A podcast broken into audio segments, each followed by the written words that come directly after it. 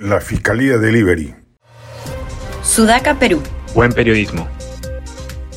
Nuevamente publicamos audios en Sudaca que ponen en evidencia un manejo irresponsable, oscuro y muy grave al crear injustificadamente escandalosos espacios de impunidad por parte del equipo que administra el caso Cuellos Blancos, en especial del equipo que debía investigar los casos de corrupción y narcotráfico en la Corte Superior de Justicia del Callao.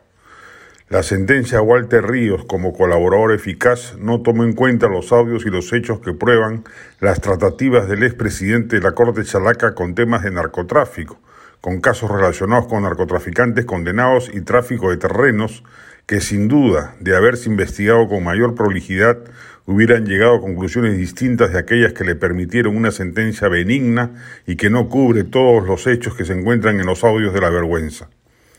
Según las fuentes consultadas, hay muchos casos vinculados al narcotráfico, a la comercialización de oro ilegal y otros graves casos de corrupción que el Ministerio Público no ha mapeado y menos investigado, pese a encontrarse en los audios del caso Cuellos Blancos, en especial de Walter Ríos. El fiscal de la Nación, Pablo Sánchez, debería estrenar su cargo poniendo orden en las fiscalías que, que siguen el caso. Sánchez es un fiscal de amplia experiencia y probada solvencia moral y debería por ende tomar cartas en el asunto.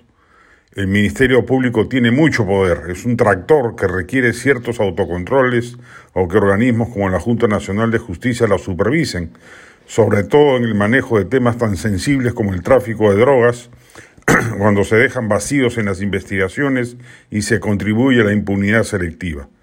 Y lo más grave es cuando esa planadora pretende exhibir determinados resultados, pero en realidad es una coladera y deja pasar a elefantes cargados de droga entre sus piernas. Queda mucho material por desbrozar en el caso Cuellos Blancos, pero o se cambia de equipo de fiscales o se toman medidas radicales para acabar con esta clara impunidad y selectividad en el tratamiento de los casos. Es tarea fundamentalmente del fiscal de la Nación.